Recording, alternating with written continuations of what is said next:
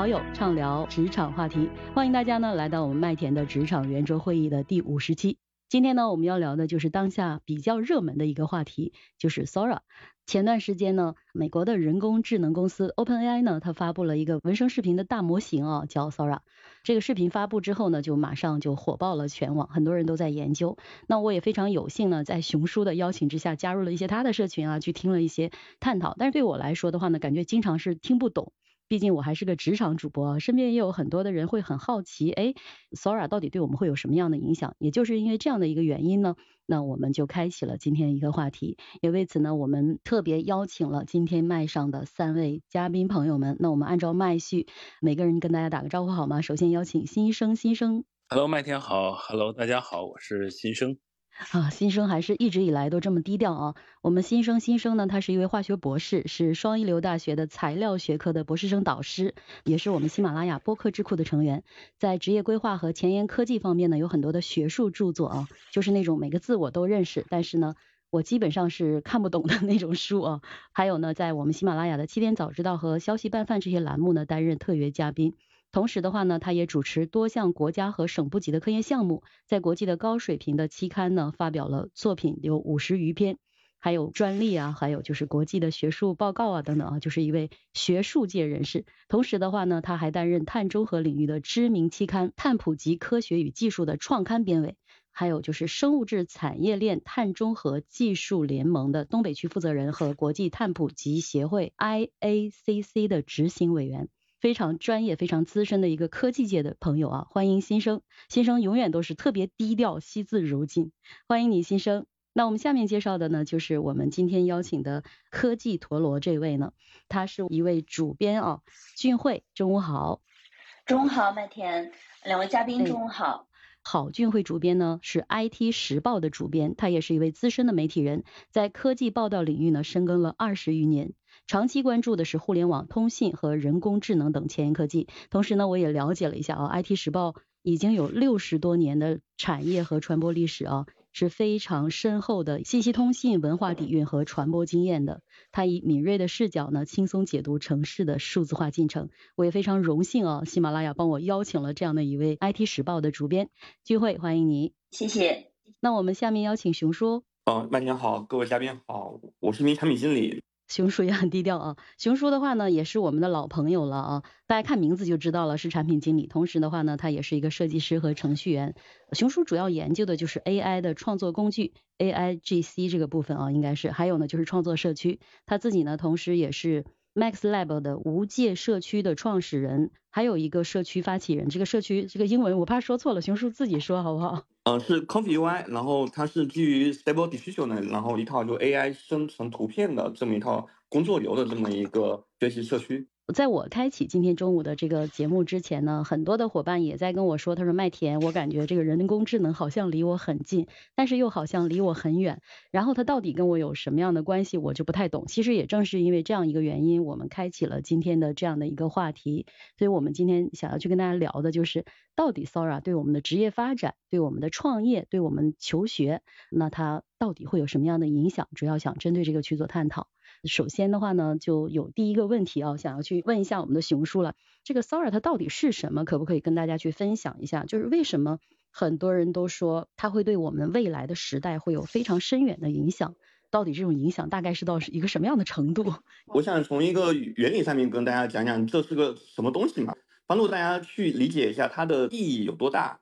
如果回到二零一三年的话，然后我们会去看到有很多 AI 生图的工具，比如说 Mid Journey 或者 Stable Diffusion，就是你只要输入一句话，AI 会帮你去把这个图片创作出来。在那个时候诞生了很多一些二次元的好玩的图片嘛，包括今天如果我们刷小红书的话，也经常能够刷到很多那种很有趣的 AI 生成的图片。二零一三年，然后这个技术变革的话，然后其实更多是停留在一个图片领域。在那个时候的话，也有很多人去想要把这个图片变成视频，但非常难。为什么非常难呢？这件事情非常不可控，因为就是说，我们想就是 AI 生成的图片，它不像我们设计师画画一样，我们每一笔都知道落在哪。AI 生成图片，它它是个扩散模型，它是个随机的，就是说你可能同样一句提示的语言会导致五花八门、各种各样的图片出来。当你把这些图片创成一个视频的时候，基本上是不可看的。二零一三年的话，其实很多我们技术圈的这些人的话，都在去研究怎么去做一个可控的视频出来，通过这种方式嘛。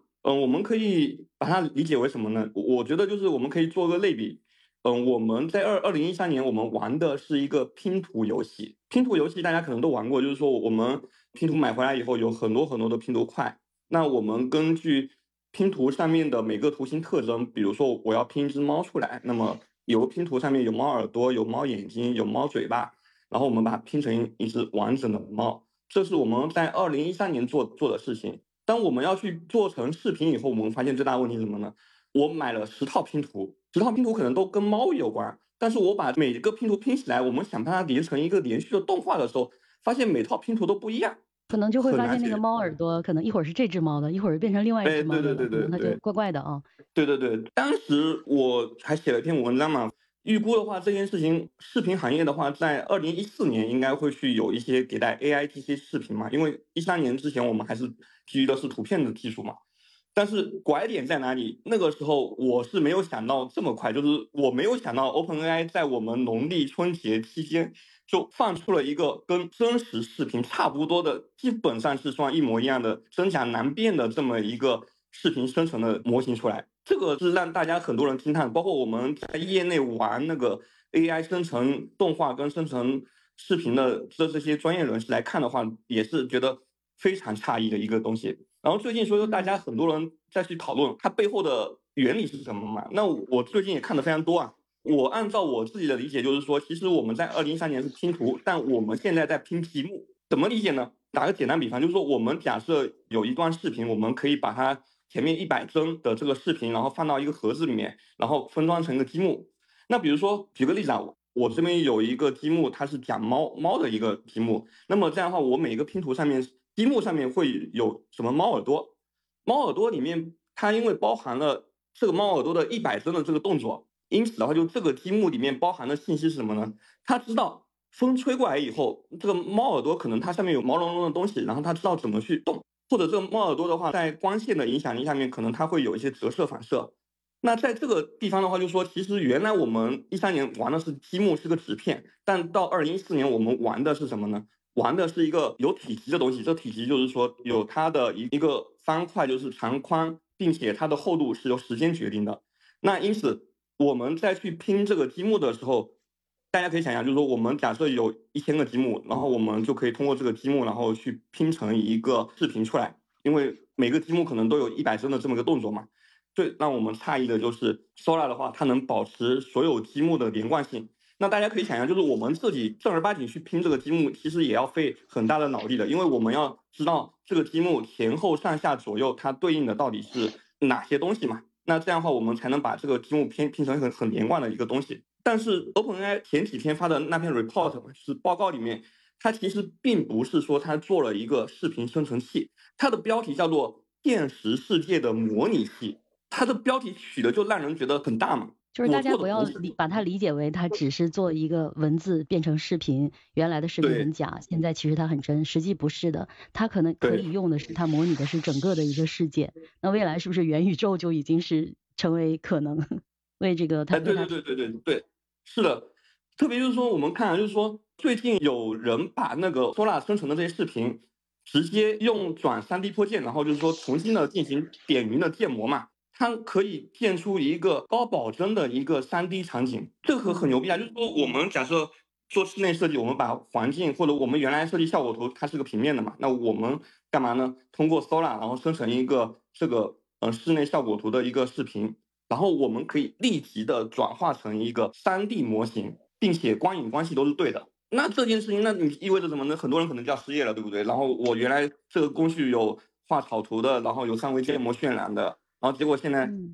只要他一个人就实现了嘛。嗯，就是可能原来需要很多人去堆叠时间和人工的成本，但是现在通过一个技术就实现了啊。熊叔其实是非常细致的，从技术的角度去让我们去理解动画，或者是说这个大模型啊，文字生成视频的这个大模型，它的这种从技术的角度对你们来说的这种飞跃啊，可以说是一种飞跃。我还想问一下我们的主编聚会主编啊，既然它是一个这么厉害的一个东西啊，那您对这个行业可能也深耕了这么多年，为什么它会对时代有深远的影响？其实刚才熊叔也说了一点点啊，君慧能不能再给我们去稍稍聊一聊？对，刚才熊叔其实从技术上面解释的是非常的清楚的。其实呢，熊叔刚才已经非常清楚的点明了它的重要性来自于什么，就是来自于它那个技术报告的标题，就是它是一个对现实世界的一个仿真。所以呢，其实你看现在很多业内的大咖对它的一个定义是一个世界模型。就是认为它是对我们现实物理世界的一个仿真式的这样一个模拟，以及通过它的学习之后，能够真实的根据我们物理世界的，不管是物理规则也好，还是我们现实存在的因果关系也好，它是根据这些所有，就是它是一个跟你的现实世界一模一样的一个仿真的世界。当然，现在它还有一些幻觉，但是将来的目标肯定是这样子。也就是说，你刚才也提到了，其实元宇宙是不是就可以实现了？其实事实上，我觉得确实是它给元宇宙的实现打下了一个非常好的一个技术的基础。因为大家原来在一些这种虚拟的世界里面，你之所以感到不可信，可信是因为你看到的这个世界似乎和你真实的这个世界好像不太一样。比如说，有的人他的走路的脚步，你觉得好像和我们正常人的摇摆的幅度是不一样的。比如说，雪飘的方向，你觉得是不一样的。但是在 Sora 里面，其实它最重要的一个就是它模拟了我们物理世界的真实的规则，所以这个就是非常可怕的一点。包括其实声音也是这样子的。就是我们其实，在看它，它目前呢，Sora 呢，它其实是一共上传了四十八段它呃生成的视频。其实它不仅仅是影像，其实还有声音。其实声音大家也会要关注一下，其实也是非常不一样的。因为声音跟物理世界的声音，我们听到的声音，这个世界是不一样的，对吧？你不同的材质，它撞击的声音，还有它不同的，比如说玻璃破碎的声音，不同的角度，其实都是非常重要的。所以整个。对真实世界的模拟呢，所以其实很多人也在说，现实没有了，就是我们认为的现实，我们以往认为的有图有真相，有视频有真相，就我们的眼睛看到的未必是真相了，现在未必都是真的了。是的，所以这个大家可以想象，它其实改变的未必只是我们现在看到的啊，大家能够很直观的啊，可能啊，那拍电影是不是会发生变化？是不是做个广告会发生变化？昨天一个很有趣的段子，就是那威尔史密斯嘛，两年前的话，OpenAI 他们做了一个 demo，就是威尔史密斯吃面的这么一个 demo。嗯，我有看过那个，就是感觉那个嘴都歪了。哎，嘴都 歪歪的，人也歪的。然后后面威尔史密斯在他的推特上面又放了一个视频，下面就是说这是 Sora 生成的现在的威尔现在的我在吃面。嗯，对，然后实际上是什么呢？是威尔史密斯他自己拍的。啊，所以就是你没有办法去分辨啊，它到底是人工去做出来的，还是说它是人工智能生成的啊？像熊叔，其实他平常可能接触的都是比较专业的这个业内人士，做程序的呀，或者是做设计的，或者是很多人都说啊，那 Sora 来了，那整个影视行业都会受到影响啊，或者是广告业呀，或甚至是现在很多的短视频创作可能。呃，会有很多的机会，或者是说，也有很多人说，有些人要失业了等等啊，就会有很多这样的疑问出来。下一个可能我们更关注的，对我们普通老百姓，比如说在我们职业发展当中，比如说我现在就是在公司里头做一个出纳，或者是我就做一个会计，我记账，我是成本，或者是说我是个人力资源，或者我我是一个销售，那对我们的工作岗位，对我们的工作未来会有什么样的影响呢？对于我们整体的职业发展这一块。比如说刚才这个像威尔威尔史密斯，他过去可能每天得呃工作八个小时或者工作十个小时，然后一年得拍多少电影才能保证他的这个年薪有多少钱，才能他有多少收入。但是现在可能不用了，他只要把这个大模型把这个数据喂够了，他可能躺在家里躺在床上就能生成很多的视频了。他也省了摄影师啊，省了后期剪辑，很多的工作岗位可能他的需求量就会变少了。能不能在这个维度去聊聊你的观点？好的，我主要是做内容行业的嘛，然后在内容行业里面，其实有一个不可争议的事实，就是说，Sora 的出现将极大的降低内容创作的成本，这是一个不可避免的这么一个趋势嘛。那作为我们，包括像麦田啊，或者我们在在座的这些嘉宾，作为一个内容创作者来说的话，我们本身的价值是什么？这个时候其实是很值得我们自己去思考的嘛。去年我我写了一篇文章里面，其实我当时跟一些油管上面的大主播也有聊到过嘛。观点就是说，我们接下来的话，我们更要去干嘛？强调我们的人设，就是说，你的粉丝之所以信任你，他是因为你表现出来的你的人设、你的三观、你的能力，包括你的各方面的东西，让大家能够相信你。这件事情反而是变得更加重要。你可以去用很多 AI 生成的这些内容作为你的素材进行创作，但是你的内容里面需要去表达你的观点跟思想，这是真正你的粉丝想要去听到跟看到的东西。物以类聚，人以群分嘛。可能接下去对于我们的一些创作者来说的话，也是要有所改变。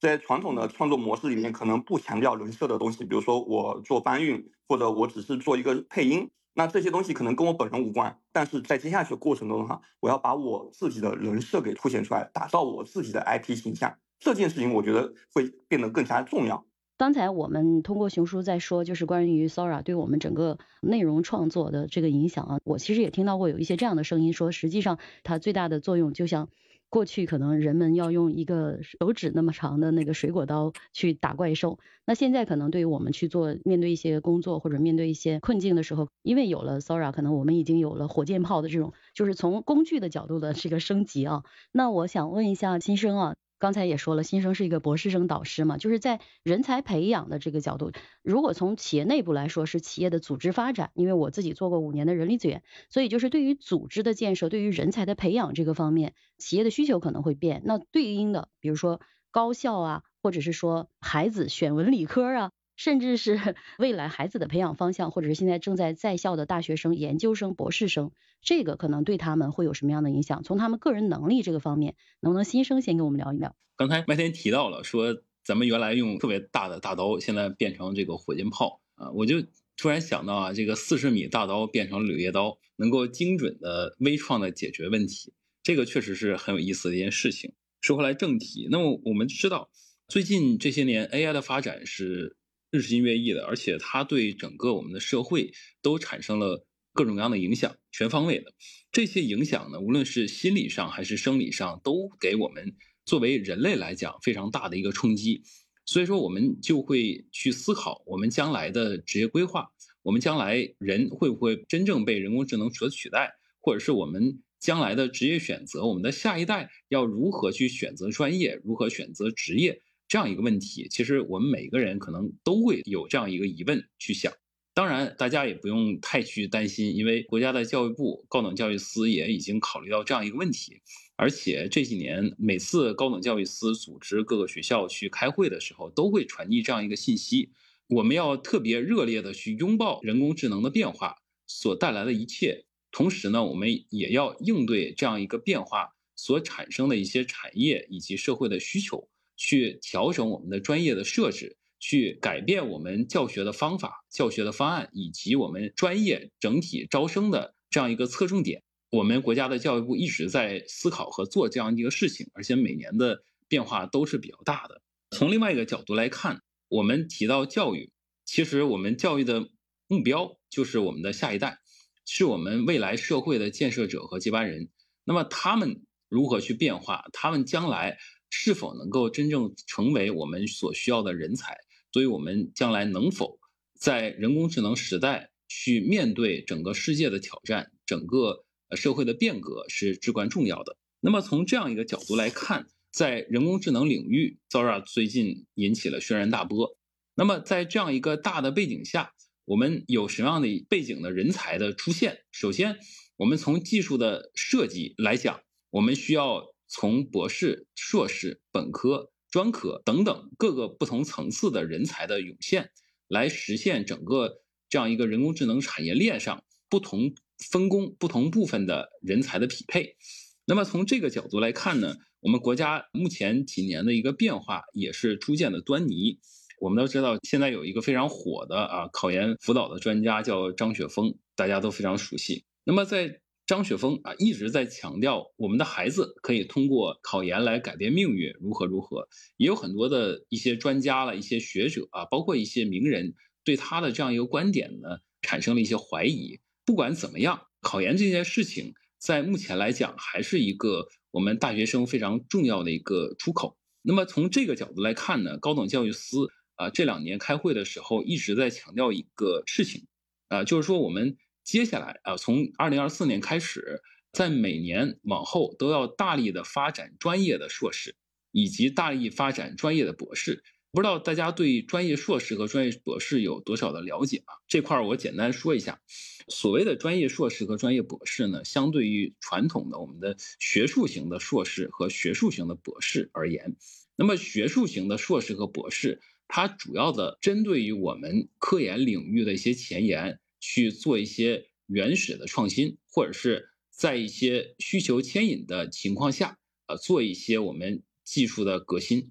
但是我们也知道，研究生包括博士的量每年都在大幅度的增加，其实。并不是所有的人都需要在我们的专业领域做学术，我们的社会也并不需要那么多的学术型人才。但是随着我们整个社会技术的发展，随着我们产业的发展，整个的社会各种企业其实对专业型的科技人才具有非常大的需求。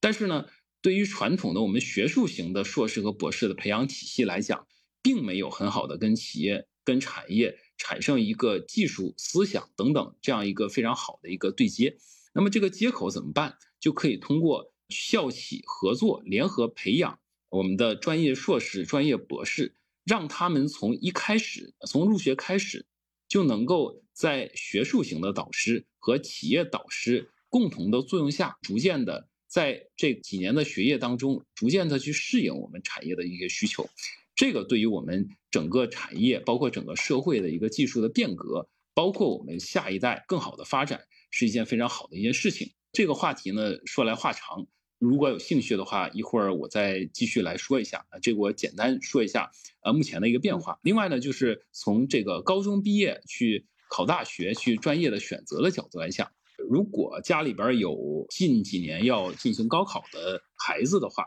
各位应该也都清楚，人工智能相关的专业现在就是越来越火了。无论从分数还是报考的人数来讲，都是逐年的升高，而且马上就要指数级数的增加了。这个是非常可怕的一个现象。但是我说这个可怕，并不是说它不好，而是说对于我们的竞争来讲，压力会山大。那么这样一个现状呢，也对我们。在高中阶段，因为我们都知道新高考的改革，三加一加二这样一个选择就会实行的省份越来越多。那么在这个时候，我们在上高中的时候就要有意识的说，哎，将来如果我要从事人工智能专业，我哪些科目的选择能够让我将来能够报考相关的专业，这个就是很关键了。另外，在我们报考的时候，出现了很多的选择，看似都跟人工智能相关。那么怎么办？我们就要看一下我们的就业。我们去高考，我们去选专业，对于绝大多数的家庭来讲，还是要以就业为导向、就业为主的。这块儿我也会在后续的节目当中啊，给大家再继续来详细的说一下。麦田，嗯，好的好的。新生教授是在一所二幺幺的学校里头去任职啊，所以大家能感受到他跟我们聊的非常的专业啊，在教育这个维度。那同时我也想问一下我们的主编啊，其实最近听到一个这样的话，就是说，哎呀，那 Sora 来了，是不是文科生的春天就来了？因为之前张雪峰还在这个 公开说，这个文科生就是搞服务的。那为什么会有这样的观点？说那文科生为什么春天来了？君会能不能跟我们去聊一聊？对，确实就是最近是有这样的说法。一般来说，这个观点它可能有两个角度去理解。第一个呢，就是说，那文科生的春天来了。那就说理科生没有以前那么吃香了，对吗？为什么呢？因为张雪峰以前他一直是说希望大家去学计算机，计算机。那学计算机，他的就刚才老师也提到了，他主要是就业方向呢，主要还是以程序员为主，因为这是一个当我们目前来看相对稳定的这样一个职业。但是呢，如果要是按照这两年大模型发展的速度来看呢，确实程序员，尤其是低端的单纯的 coding 的程序员呢，他会越来越少，因为他会写了呀，对吧？像 OpenAI 它的那个 ChatGPT 它就可以写了呀，而这个呢，其实已经不是大家只是在说它可能在某一些公司已经有应用，包括在一些程序员身上，我们也跟大家聊过，就是说有的程序员已经开始他把一些简单的一些需求，他会让他们先去写一个，先会让 AI 写一个，写完之后呢，他看看，哎，那我最多再修改修改，或者是说我基本上都不用修改，就可以直接拿来用。其实这就意味着，其实，在一些比较重复性的、没有太大的这样一个创新意义的这个最低端的这一块，确实它是可以有替代了。针对您刚才说的啊，可能我们的企业里头，过去我这个 IT 的团队可能需要大概三十个人的这样一个人员编制啊。我们从 做人力资源、从人员编制的角度，过去要需要三十个人，如果每个人的年薪平均按三十万算的话。那我的一年大概就是需要九百万，假设是这样。但是现在的话，可能我给一个人给他年薪百万，或者是三五个人，他可以年薪去到六十万、八十万都可以。但是我可能就可以顶替这么多人。从这个角度来说，对企业来说，它是个非常好的契机，可以大量的降低经营成本。但是对于个人来说，他可能就面临着失业的风险，或者是说该怎么样才能够去适应，可能是要往这个方面去想，我们怎么样不做一个码农。而去做哪些方面的工作，是可以这样理解吗？嗯，对，是的，确实就是说，从企业的这个角度来说，对于这个 IT 人才的这样一个成本，其实是可以下降的。那从文科生的这个角度来看，那比如说像音乐编代码，其实去年 ChatGPT 出来之后，其实基本上这个功能就已经被实现了。那为什么 Sora 出来之后，大家会如此强调文科生的独特性呢？因为大家也知道这次。主要的这样一个 Sora，它的功能，它就是通过提示语来生成视频。那你生成的视频到底好不好？因为它是非常直观的，它就非常的依赖于提示语的独特性和创意。所以从这个角度来说，当然这个也是带有一定的刻板印象啊，不是说所有的理科生都没有创意，或者说在这个文艺上面都比较，但是相对来说，文科生在这方面比较有优势。就是能够用这些，比如说已经有的技术去创作更有创意和更有影响力、更加生动有趣的这样一些视频内容呢？这个相对来说，文科生会有一定的优势，只能是从这个角度来讲的。但是呢，其实整体来说呢，我们并不是说，就是说那一定就是有利于文科生，其实也不是这样子的。就是刚才其实我也听到那个教授也其实也提到了，就是。它其实更关键的问题，我觉得还是在于对一个人他的学习能力，包括他的独立思考能力，包括他的批判意识以及思辨能力的培养，这种可能确实是需要每个将来就业的人都需要去从小培养的。因为我们其实从这个目前来看呢，包括从我个人的这样一个考虑的层面来看呢，我觉得重复性的。没有创意的，甚至你可以想象得到 AI 可以做的事情，那必然是将来在一定程度之内会被替代的。因为像麦肯锡去年就有一个报告，他认为在未来五年之内，大概有百分之五十的制造业的工作会被替代掉，而在前十名会被 AI 替代掉的职业中，文科生也还是占蛮多，程序员。包括咨询师、分析师，甚至像我们这样的新闻工作者，都是有可能会被替代的工作。那如果是这样的话，其实大家就很明白，我们能够做什么，我们只能做他不能做的事情，才会不被他替代。就这个，其实目前大家在讨论这个问题的时候，最最重要的一点就是独立思考能力以及自我的学习能力。持续的学习能力，这个可能是对我们将来就业是非常非常有帮助和非常需要着重从小培养的。谢谢我们的军慧啊，刚才军慧有分享的，就是这个文科生你也不用担心啊。其实我认为，呃，可能我们现在对孩子的教育还是应该以遵从孩子的内心为主啊，也不要太过于功利化。但是我们也需要去看外面的世界，也相当于你给我们想要学文科的伙伴们给他打了一个强心针，就不用担心，只要你具备了这种创新的思维，保持你的思辨思维。甚至是我从这个角度，是不是哲学的这种思维方式可能更有效帮助我们啊？未来能够运运用好。熊叔是不是听到程序员未来会怎样？我其实也想 Q 你的，你你曾经是个程序员。嗯，对，但我大学是学工业设计的，就是我跟最近那个比较火的那个李毅都是一个专业，就是都是工业 设计。我是理科生嘛，但我报了工业设计。那个时候的梦想就是说，我想要做一款自己的产品嘛，只是因为我喜欢这个东西而已。所以我觉得第一个的话，可能我们不要完全的就把理科生、文科生就区隔开，就说理科生也可能变成文科生，文科生也可以变成理科生。为什么呢？因为在现在在 GPT 的帮助下，我身边越来越多的设计师同学。他们开始写代码了，那这件事情就是原来可能是遥不可及的嘛，就说肯定是我要写个代码要找一个程序员，程序员还要付他工资。现在不用，你你提个需求给 GPT，然后他会把怎么写这个代码，他跟你讲。现在我身边就有很很多的朋友是从文科生开始写代码了，这个我觉得是一个转变。所以说，我觉得不用限定的太死，就是说我是什么专业的都有可能，不要把自己限死。对，熊叔说的这个，就是我们以往是有一些刻板印象。其实这个刻板印象真的是在 AI 的这样一个帮助下面，真的是会被全部被打破的。关键还是真的，不管你什么专业，只要想，就你一定要想，你一定要创造出这个世界上没有的东西。就因为 AI 它现在学习的是现实世界，那我们人类和它去什么去抗衡呢？我们只有给它这个世界上没有的东西。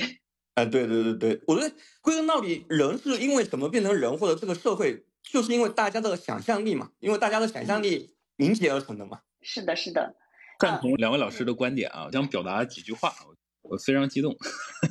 因为我刚才从两位老师各自的话里边听出来了很多我内心深处潜藏的一些想法。有一句话就是刚才俊慧老师说的，就是说文科生的春天来了。为什么呢？我自己的理解啊，就是说文科生跟理科生的区别在哪？因为对于大多数的文科生啊，我只能说大多数啊。大多数文科生来讲，相对于理科生，逻辑思维更强一点，然后表达会更强一点。这时候呢，又得提到张雪峰了。张雪峰说，文科生都是服务业的，怎么样？服务业并不是褒义或者贬义，它是很中性的，因为逻辑性更强，更能表达清晰的话。我们说，现在的 AI 人工智能跟原来我们程序员写代码最本质的区别是什么？程序员写代码用的是机器语言，我们现在 AI 用的是人类的语言，直接跟 AI 去交流。那么这个时候，我们人类语言如何去表达，如何去组织这样一个语言，把我们最真实的想法能够非常有逻辑、有条理的展现给 AI，让它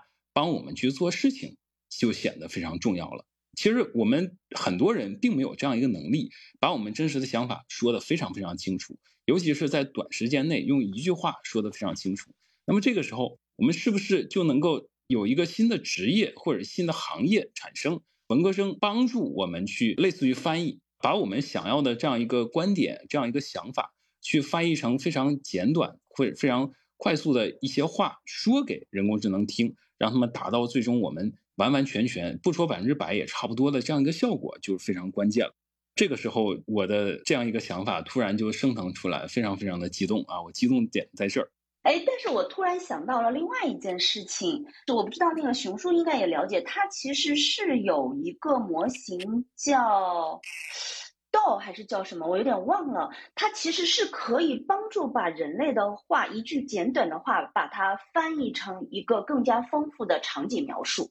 就是通过这样一种翻译，然后再把文字再输入给 Sora，然后因为大家在看那个 Sora，它那个四十八个视频，其实它很多提示词是非常简短的，就一两句话。但是如果把这一两变成了一段十几二十秒的这样一个视频，其实它中间是有一个它自己的翻译过程的。那如果从这个角度来说，就怎么样去翻译，怎么让这个模型做得更好？哎，那那文科生在这个时候是不是又要和大模型去竞争？这这个问题我突然有想到啊。我觉得还是有一个更底层的思考，就是说社会的资源分配，它本质上并不是由机器决定的，本质上还是由人跟掌控分配资源权利的人来决定的。那在这个过程中的话，就是说我们可能在未来的话，就是很多具体的落地的事情，可能机器都能帮你做掉，但是人跟人之间的沟通这件事情，还是机器没有办法取代的嘛？比如说我这边有一个什么资源，你那边有个什么资源。不是我们两个机器人在去那边聊，而是我们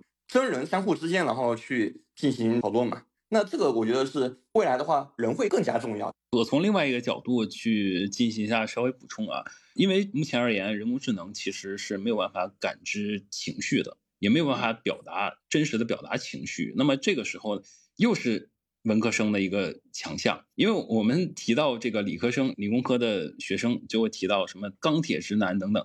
共情能力是文科生一个非常非常啊大的一个优势。那么这个时候，如何去理解需求方的这样一个情绪，如何去真正把我们人工智能产生出来的一些东西，能够带有共情的去反向表达给，比如说人工智能做出来的一些啊图片啦、一些视频等等，也不见得是所有人都能够非常好的感知到它里边的一些内涵的。这个确实是每个人的感知能力、理解能力是有一定的限度的啊。所以说，文科生还是作为中间的这样一个环节，作为一个服务业，它可以去两边去沟通，还是可以做。很多情绪化的东西，当然，我相信随着技术的发展，人工智能对于情绪的感知以及情绪的表达会做得越来越好。但是目前而言，这还是文科生一个非常好的一个机会。因为我我自己是做 AI T C 社区的嘛，我们社区里面做的很多很好的作品的话，都是原来学美术的朋友，然后去学艺术的朋友，然后他们做出来的。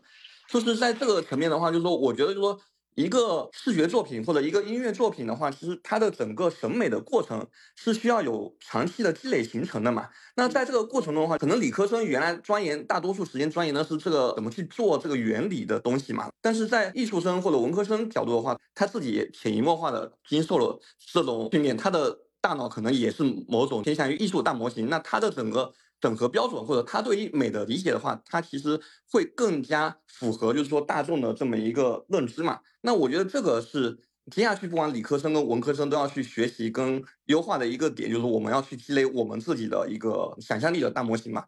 好，刚才我听到新生提到了共情能力，我就想到了之前我们麦田读书会读的一本书《全新思维》那本书，那个里头其实也有讲到，随着是一个时代的变化，可能从农耕啊，然后工业时代啊，然后到现在可能未来这个人工智能这个时代来了之后，生产力和生产关系，因为工具，因为技术的发展，可能会生产力的大幅度的提升，这种创造能力的大幅度的提升，会让我们整体的这种。生产关系发生翻天覆地的变化，对应这样的生产关系的话，就像刚才俊慧老师他所说的一样，就是如果是说过去我们需要人去写代码，那这个岗位它一定就会会未来一定会消亡。如果你刚好是在这样的一个行业，甚至是就是这样的一个岗位，那一定要去想，就是刚才熊叔所说的，就是我怎么样让我自己去转型，成为那个公司里三十个人会留下来的那一个，并且把我的年薪从三十万变成六十万、八十万，我发展的就是。我跟机器的对话的能力，是我向他提问，我向他提要求的能力，或者说我跟他去对话的能力。